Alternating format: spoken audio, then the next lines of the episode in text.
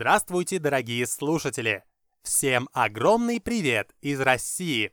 Добро пожаловать на восьмой выпуск подкаста для изучающих русский язык Let's Learn Russian. Если вы являетесь преданным слушателем подкаста Let's Learn Russian, число которых стремительно растет каждый день, то вы уже знакомы с новым форматом подкаста. Если же вы новый слушатель, то я рад вас приветствовать на моем канале – и сейчас я быстренько расскажу вам о том, как устроен проект Let's Learn Russian. Подкаст разбит на две части. В первой части подкаста речь идет об интересной теме, связанной с актуальными событиями в мире, саморазвитием, культурой, технологическим прогрессом и так далее. Во второй части подкаста мы работаем с семью полезными или трудными выражениями, которые я использую первой части. Для этого я объясняю вам значение этих выражений и привожу различные примеры, чтобы вы могли хорошо запомнить эти выражения и использовать их в своей речи. Если вам нравится изучать новые слова и вы хотите расширить свой словарный запас, то я также приглашаю вас на сайт patreon.com. Там я выкладываю эксклюзивные подкасты для своих подписчиков – в которых мы разбираем другие полезные слова и выражения из основного выпуска подкаста, который вы сейчас слушаете. На Патреоне вы также найдете скрипты моих подкастов в формате PDF и сможете сделать упражнения на закрепление новых слов. К тому же на Патреоне вы можете просто сказать мне спасибо за создание подкастов и оставить мне чаевые. Ссылки на мой Patreon вы найдете в описании этого подкаста. На этом вводная часть окончена, и пришла пора перейти к первой части подкаста. К сожалению, тема коронавируса все еще остается актуальной, поэтому в этом выпуске мы поговорим о том, как глобальная пандемия меняет наше поведение, при этом далеко не в лучшую сторону. Мы все прекрасно знаем, что откладывать дела в долгий ящик – это плохо. Однако непрекращающаяся ни на минуту схватка между разными отделами нашего мозга нередко заставляет нас прокрастинировать. При этом режим изоляции лишь подливает масло в огонь.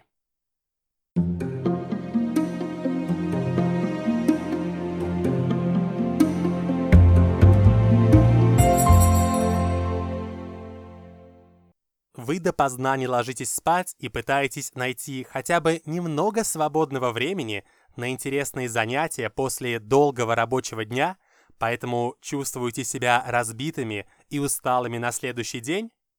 Вместо того, чтобы отвечать на письма по работе, вы с удовольствием убираетесь в ванной?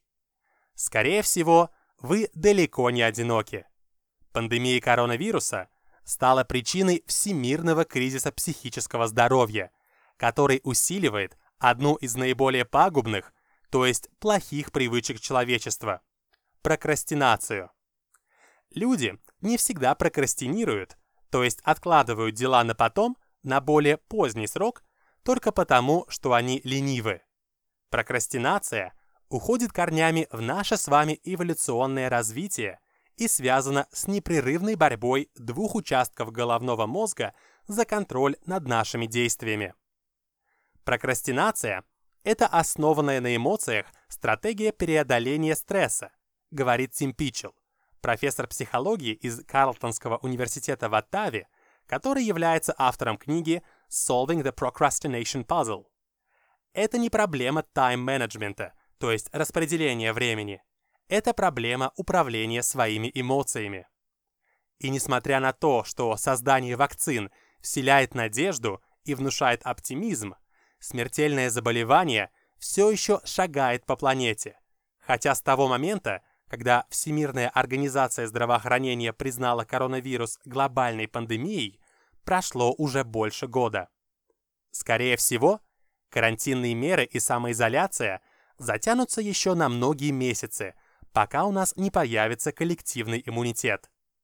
Это заставляет многих людей бороться с чувствами страха и неудовлетворенности – что зачастую позволяет прокрастинации взять верх в нашем мозгу.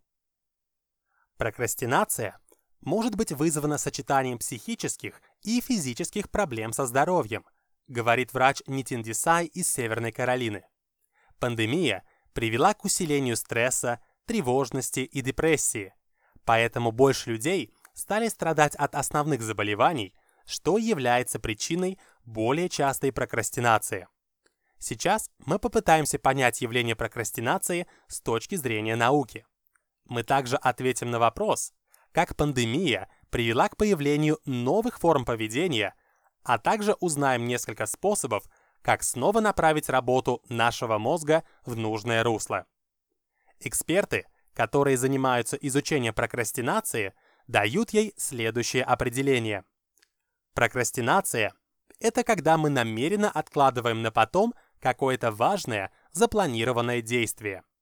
При этом мы отдаем себе отчет в том, что в долгосрочной перспективе мы можем оказаться в более затруднительном положении в связи с переносом выполнения какого-то дела. Мы прекрасно понимаем, что работа не волк и в лес не убежит. Однако иногда мы даем нашим эмоциям взять верх над нами. Наше «я настоящее» правит бал. Однако «я будущему» приходится за это расплачиваться.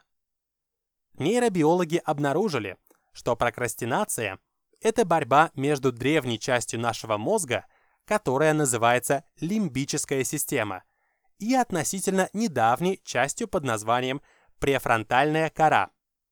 Компоненты лимбической системы играют важную роль в том, как мы адаптируемся к окружающей среде для того, чтобы выжить. В случае угрозы именно лимбическая система принимает решение начать борьбу и ввязаться в драку или избежать столкновения и убежать. Она также контролирует наши эмоции и желание получать удовольствие.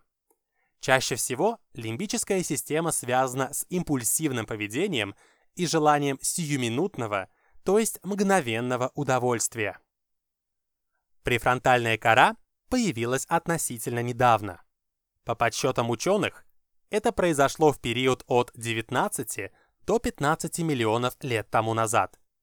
Этот участок мозга отвечает за более сложные формы поведения, например, планирование на будущее. Вероятно, это умение пошло на пользу нашим предкам, когда возникла необходимость согласовывать действия на охоте за крупной добычей и пришло время создавать цивилизации. Однако, когда сильные эмоции, такие как тревога или страх, начинают преобладать, импульсивная лимбическая система все еще может играть решающую роль. И именно в такие моменты мы откладываем более трудные дела и предпочитаем временное облегчение, которое мы легко получаем от просмотра нового сериала на Netflix или пробуя популярный рецепт с ТикТока. До пандемии хронические прокрастинаторы и без того сталкивались со множеством негативных последствий, начиная с плохих оценок в школе и заканчивая угрозой здоровья из-за нежелания идти на прием к врачу или в связи с пропуском тренировок. И хотя некоторые эксперты утверждают, что прокрастинация может быть полезна для здоровья, Тим Питчелл призывает не путать намеренные и продуманные отсрочки самым обыкновенным неумением взять себя в руки. Людям всегда нравится превращать порог в добродетель, говорит Питчелл. В первые дни пандемии мы все испытывали трудности с явлением, которое эксперты назвали карантинной усталостью. Карантинная усталость – это состояние утомления из-за адаптации к связанным с коронавирусом ограничениям. И поскольку пандемия по-прежнему продолжается, все больше и больше людей оказываются жертвами стресса и неуверенности в завтрашнем дне, что и приводит к прокрастинации. По словам Джулианы Майнер, внештатного профессора глобального и общинного здравоохранения в Университете Джорджа Мейсона, Вирджинии, необходимость соблюдать социальную дистанцию и оставаться дома лишила нас возможности делать те вещи, которые позволяют нам проще концентрироваться на делах и завершать начатое. Например, соблюдать регулярный график и соотносить разные места с конкретными задачами. Если люди и в самом деле стали больше прокрастинировать, то, по мнению Майнер, вина лежит на росте удаленной работы и дистанционного образования. Это создает трудности с разграничением между рабочим пространством и местами для отдыха, а также приводит к невозможности четко поделить наше время на работу и отдых. Отсутствие четких границ является действительно пагубным для людей, которые и без того склонны к прокрастинации, говорит мадам Майнер. Робин Хорнштайн, психолог и health-коуч из Филадельфии, с ней полностью согласна.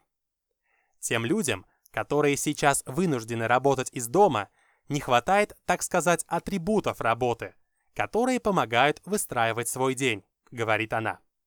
Мы испытываем длительный стресс, поэтому у нас появляются новые привычки для собственной безопасности и успокоения. Это может приводить к прокрастинации.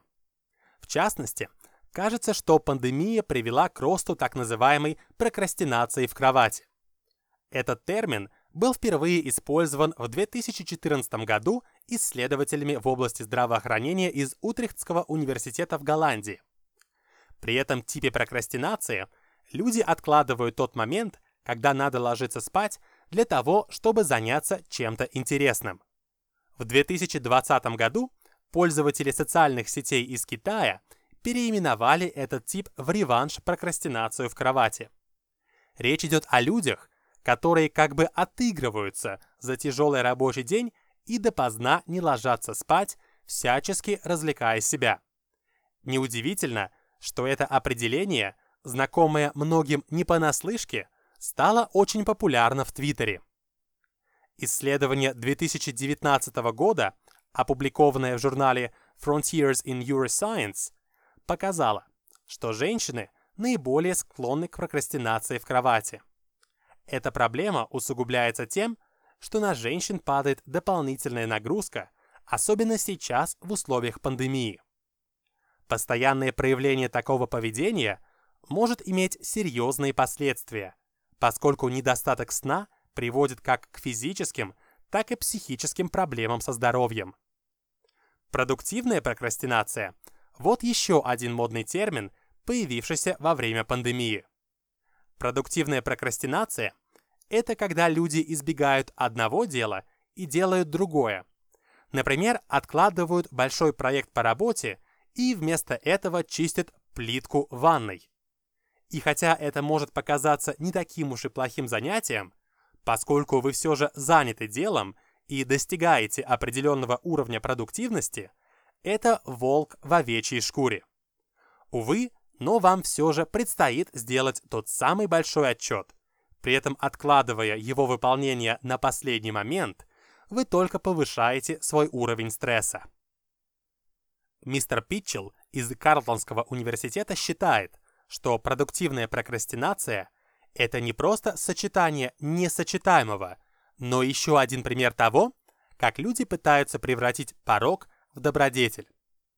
Несмотря на то, что бороться с прокрастинацией может быть весьма сложно, эксперты говорят, что все же есть способы не попасть в эту психическую ловушку. Согласно исследованиям, управление вниманием и жалость к самому себе могут помочь справиться с прокрастинацией, возможно потому, что эти занятия направлены на преодоление отрицательных эмоций. В результате исследования, проведенного журналом Mindfulness в 2018 году, ученые обнаружили, что люди, способные признавать свои ошибки или другие личные неудачи, а потом прощать себя за них, оказались менее склонными к прокрастинации. Точно так же исследование 2020 года, опубликованное в Международном журнале прикладной позитивной психологии, показало, что люди, которые выполняли даже короткие упражнения на управление вниманием, с большей вероятностью концентрировались на наиболее важных делах. В практическом плане Тим Питчелл призывает людей не перегружать себя всем проектом сразу. Вместо этого стоит сконцентрироваться на следующем шаге, который должен быть максимально простым и легким. Когда вы фокусируетесь на том, чтобы сделать хотя бы один маленький шаг, вы обманываете свой мозг, поскольку ваше внимание сосредоточено на действии, а не на связанной с этим действием эмоции. Джулиана Майнер из университета Джорджа Мейсона советует людям, которые имеют трудности с прокрастинацией, попытаться найти то, что помогало им быть продуктивными в прошлом. По ее словам, ей помогает создание ситуации подотчетности, то есть когда кто-то другой контролирует выполнение поставленных задач. Именно поэтому многие колледжи в Соединенных Штатах создали для учащихся специальные подотчетные группы для борьбы с прокрастинацией. Те, кто не умеют работать в одиночку, могут зарегистрироваться на специальных сайтах по поиску партнеров по подотчетности, например, на сайте FocusMate, добавляет Хорнштайн, психолог из Филадельфии. Сделайте коллегу вашим партнером по подотчетности, отмечайте успехи друг друга и не бойтесь просить помощи, если вы в чем-то отстаете. Хорнштайн также рекомендует людям составлять списки дел и расставлять дела по степени важности. К тому же неплохо будет придумать систему поощрения за выполнение поставленных задач. Предыдущие исследования показали, что даже весьма небольшие вознаграждения, например, короткая прогулка на свежем воздухе или что-нибудь вкусненькое, могут помогать людям оставаться сосредоточенными на своей работе.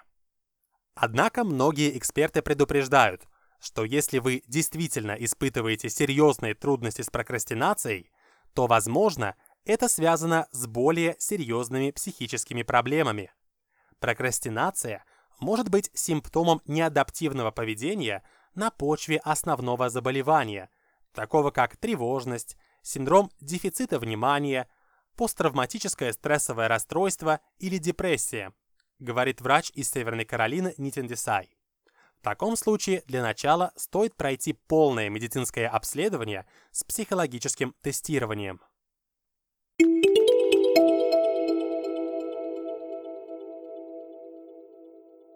Если вы заметили, что вы стали менее продуктивны и вы все чаще и чаще откладываете дела на потом, то, как видите, вы далеко не одиноки. Всемирная пандемия коронавируса уже изменила и продолжает менять нашу с вами привычную жизнь. В результате всех этих изменений мы испытываем больший стресс, поэтому всячески стараемся избежать выполнения рутинных дел, отдавая предпочтение более приятным и радостным делам. Если же вы пытаетесь справиться со своей ленью и взять себя в руки, то, возможно, те советы, которые вы услышали в первой части, окажутся вам полезными и помогут преодолеть желание прокрастинировать. Теперь, как обычно, мы вместе с вами разберем 7 выражений, которые использовались в первой части подкаста. Это очень интересные и полезные выражения, которые вы можете постараться заучить. Если у вас это получится, то ваша речь станет более естественной, то есть такой, как у носителей русского языка. Итак, первое выражение – это выражение «отложить в долгий ящик» или «откладывать в долгий ящик». Ящик – это такой контейнер из жесткого материала, который похож на большую коробку. Очень часто письменные столы имеют ящики для хранения важных документов и других вещей. По одной из версий, Выражение «отложить в долгий ящик» стало популярным в XIX веке. Когда чиновники принимали документы с жалобами или просьбами, они раскладывали их в разные ящики. При этом те дела, которые не были срочными, помещались в так называемый долгий ящик. Разумеется, об этих делах часто забывали. А если ответ все же приходил, то это случалось спустя долгое время. Именно поэтому сегодня мы используем выражение «отложить в долгий ящик», когда кто-то долго не выполняет какое-то дело, когда человек затягивает дела на неопределенный срок. Теперь давайте рассмотрим следующий пример. Представьте, что вы собрались поехать в отпуск в Испанию в июле. Разумеется, июль – это очень популярный для путешествий месяц, поэтому многие туристы, как и вы, также хотят побывать в Испании. В связи с этим вам нужно поскорее забронировать хороший номер в гостинице или квартиру на Airbnb.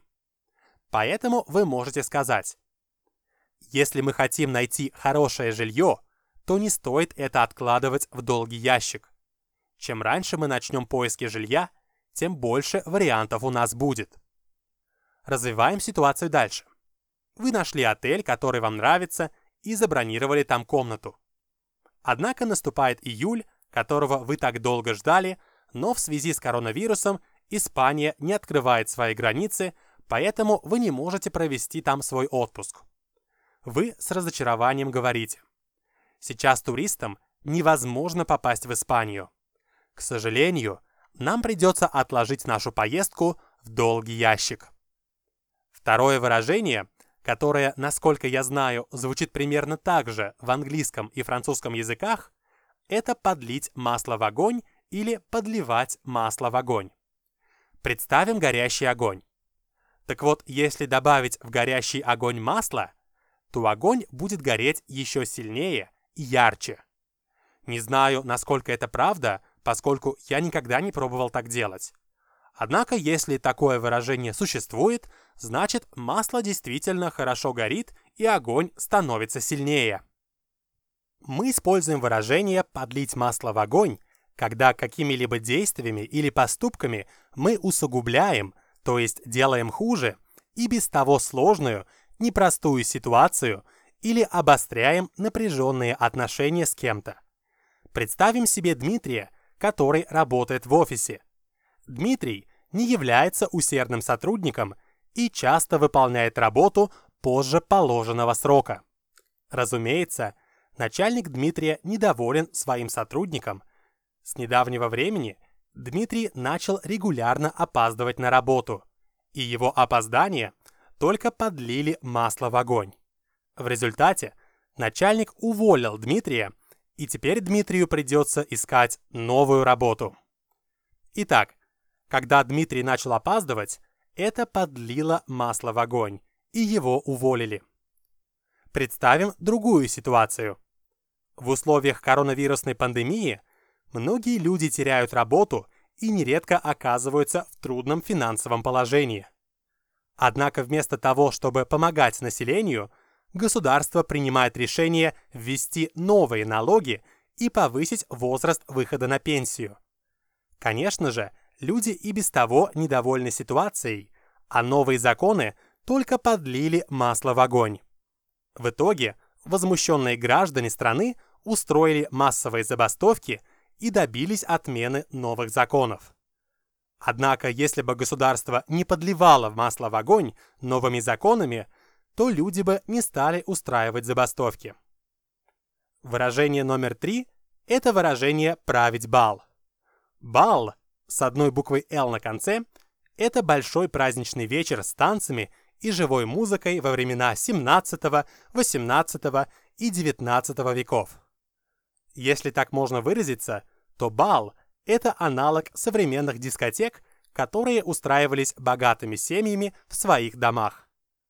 В те времена выражение «править бал» означало устраивать бал, то есть приглашать гостей, нанимать оркестр музыкантов, готовить еду и заниматься другими приготовлениями по организации бала. Одним словом, если кто-то правил бал, то этот человек был хозяином бала. Он давал этот бал. Это был самый главный человек на балу. Сейчас же мы используем выражение «править бал» со значением командовать ситуацией, руководить, управлять. Чтобы понять, как вы можете использовать это выражение в своей речи, рассмотрим следующие примеры. Представим, что в вашей компании появилась новая сотрудница по имени Елена, которая быстро выросла с должности продавца до поста руководителя отдела. Теперь Елена управляет целой командой и принимает важные решения. Поэтому в такой ситуации вы можете сказать, что Елена правит бал в вашей компании. Представим другую ситуацию. Еще совсем недавно молодежь со всего мира активно использовала приложение под названием Snapchat. Подростки записывали короткое видео, использовали различные фильтры, добавляли маски и рассылали получившееся видео своим друзьям. Сейчас же у молодежи популярно другое приложение, которое называется TikTok. Поэтому мы можем сказать, что Snapchat утратил свою популярность, и сейчас уже TikTok правит бал. Кстати, если вы хотите узнать больше про TikTok и понять, почему молодежь так обожает это приложение, то я приглашаю вас прослушать предыдущий седьмой эпизод моего подкаста. Следующее выражение под номером 4 – это выражение «взять себя в руки». Да-да, вы не ослышались. Взять себя в руки. Это выражение означает сдерживать свои чувства, взять контроль над своими эмоциями, проявить самообладание и успокоиться, прийти в себя. Представьте, что вы очень сильно переживаете, но рядом нет никого, кто бы мог вас успокоить или помочь вам. Тогда вы сами себя обнимаете, вы как бы берете себя в руки. В результате вы невольно чувствуете поддержку, вам становится лучше, и вы потихоньку успокаиваетесь. Рассмотрим следующий пример. На выходных я взял у отца его новенький Феррари, однако я не справился с управлением и врезался в дерево. Когда отец увидел разбитый Феррари, он был в шоке и ничего не говорил. Пять минут спустя он все же смог взять себя в руки и вызвал полицию. Согласитесь, когда видишь свой новый дорогостоящий Феррари, который уже больше никогда не сможет ездить, очень трудно сдержать свои чувства гнева и злости. Однако отец понял, что ситуацию уже не исправить, взял себя в руки и попытался успокоиться. Мы также используем выражение «взять себя в руки», когда говорим о том, что кто-то стал более собранным и сконцентрированным, более целеустремленным и проявил силу воли в сложной ситуации. Рассмотрим следующий пример. За время болезни я не ходила в зал и ела много печений и конфет, поэтому я набрала пару лишних килограмм. Однако я смогла взять себя в руки, прекратила есть сладкое, возобновила тренировки и скоро вернулась в прежнюю форму. Конечно же, после болезни достаточно трудно снова начинать тренироваться, поскольку мы чувствуем слабость и наши мышцы болят после тренировок. Однако в такой ситуации важно проявить силу воли, взять себя в руки и постепенно вернуться в прежний режим. Пятое выражение – это выражение «направить в нужное русло». Что такое русло? Представьте себе реку, которая течет между двумя берегами. Берега высокие, поэтому река не течет по берегам. А вот русло – это как раз самая низкая часть суши, по которой и течет река. Иными словами, русло задает направление реки. Русло – это как бы дорога, по которой течет река. Поэтому выражение «направить в нужное русло» значит изменить ошибочное направление чего-то на более правильное или полезное. Рассмотрим следующие примеры. В первом примере мы будем направлять в нужное русло энергию. Представьте, что у ваших знакомых есть маленький сын Петя, который ведет себя очень активно и никогда не сидит на месте. При встрече с его родителями они говорят вам, «Наш Петя очень активный ребенок, поэтому мы подумали и решили направить его энергию в нужное русло и записали в секцию футбола. Теперь он капитан команды и мечтает сыграть на чемпионате мира. Итак, дети всегда полны энергии. Они хотят познавать этот мир, поэтому важно направлять их энергию в нужное русло. Рассмотрим второй пример, в котором мы направим в нужное русло разговор. Представим, что вы хотите завести собаку, однако вы не уверены в том, как ваш партнер отнесется к этой идее. Однажды вечером за ужином вы говорите, «Мне кажется, наша жизнь была бы интереснее, если бы у нас было домашнее животное, например, собака. Тогда бы мне не было так одиноко бегать по утрам в парке.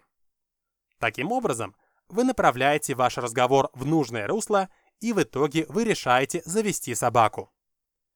Два последних выражения будут связаны с серым хищным животным, которое живет в лесу. Что это за животное? Угадали? Все верно. Это животное называется волк. Итак, шестое выражение, вернее пословица, которая звучит следующим образом. Работа не волк, в лес не убежит. Мы используем эту пословицу, когда хотим сказать, что какое-то дело не является срочным, поэтому можно не спешить с выполнением этого дела и немного подождать или заняться другими, нередко более приятными делами. Давайте рассмотрим следующий пример. Вы находитесь в офисе, и вам захотелось попить кофе. Вы подходите к своему коллеге Андрею и видите, что Андрей занят и работает над отчетом. Однако вам не хочется пить кофе в одиночку, поэтому вы говорите Андрею. «Хватит тебе работать. Пойдем лучше попьем кофе. Работа не волк, в лес не убежит». Таким образом, вы говорите, что Андрей сможет вернуться к своему отчету после кофе-паузы. При этом, конечно же, попить кофе будет гораздо приятнее и интереснее, чем составлять отчет. Представим другую ситуацию. Ученица Юля сидит дома и делает домашнюю работу на завтра. Вдруг у Юли звонит телефон. Это ее подруга Ксюша, которая приглашает Юлю пойти с ней в кино. Юля с радостью принимает приглашение Ксюши и начинает собираться в кино. Разумеется, мама спрашивает Юлю, куда она собралась и когда она будет делать домашнее задание. На это Юля отвечает маме. «Мама, я хочу сходить в кино вместе с Ксюшей. А работа не волк, в лес не убежит. Вернусь из кино и обязательно все доделаю». Иными словами, Юля хочет сказать, что домашнее задание можно выполнить и позднее. Оно никуда не денется. А вот сходить в кино потом уже не получится. И, наконец, последнее, седьмое выражение и снова со словом «волк» — это выражение «волк в овечьей шкуре». Возможно, вы знаете, что овца – это такое небольшое животное с толстым мехом. Люди разводят овец на фермах для мяса и шерсти. Однако волки тоже любят полакомиться мясом овцы, поэтому они нередко нападают на стадо овец. А теперь представьте, что волк надел на себя овечью шкуру. Внешне он будет напоминать овцу из стада, Однако под овечьей шкурой скрывается опасный хищник, который легко может убить несколько овец из стада. Именно поэтому мы используем выражение «волк в овечьей шкуре», когда говорим о злом человеке, который притворяется добрым. Волк в овечьей шкуре – это опасный лицемер, который ради собственной выгоды прикидывается хорошим, честным и заботливым, чем обманывает доверчивых людей. Представим следующую ситуацию, которая опять же связана с работой. Ваш коллега Денис очень вежлив с вашим начальником. Денис всегда привозит ему подарки из путешествий, весело смеется даже над неудачными шутками начальника и интересуется его жизнью. Однако в разговоре с коллегами, когда начальника нет рядом, Денис называет его глупым эгоистом с отвратительным чувством юмора. Разумеется, вы понимаете, что Денис притворяется добрым в присутствии начальника, чтобы получить повышение или премию. Иными словами, он играет роль хорошего сотрудника, чтобы получить собственную выгоду. Поэтому мы можем сказать, что Денис – это волк в овечьей шкуре. Рассмотрим другую ситуацию. У вашей подруги Веры богатые родители, которые подарили ей большую квартиру, дорогую машину и помогли начать успешный бизнес по продаже цветов. Вера начинает встречаться с молодым человеком по имени Максим.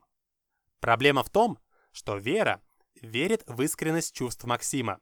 Однако Максим не заинтересован в отношениях с Верой. Он надеется, что папа Веры даст ему нужную сумму денег на создание собственного бизнеса, после чего он расстанется с Верой и будет руководить своим бизнесом. Максим притворяется любящим человеком и играет в любовь ради собственной выгоды. Поэтому Максим – это тоже волк в овечьей шкуре. Это было выражение под номером 7, а значит, последнее выражение в этом выпуске. Надеюсь, я сумел объяснить вам значение этих выражений, а также привел понятные для понимания примеры, и теперь вы сможете использовать эти выражения в своей речи. Если у вас возникли трудности с пониманием этого эпизода подкаста, то, как обычно, вы найдете скрипт в формате PDF на сайте Patreon.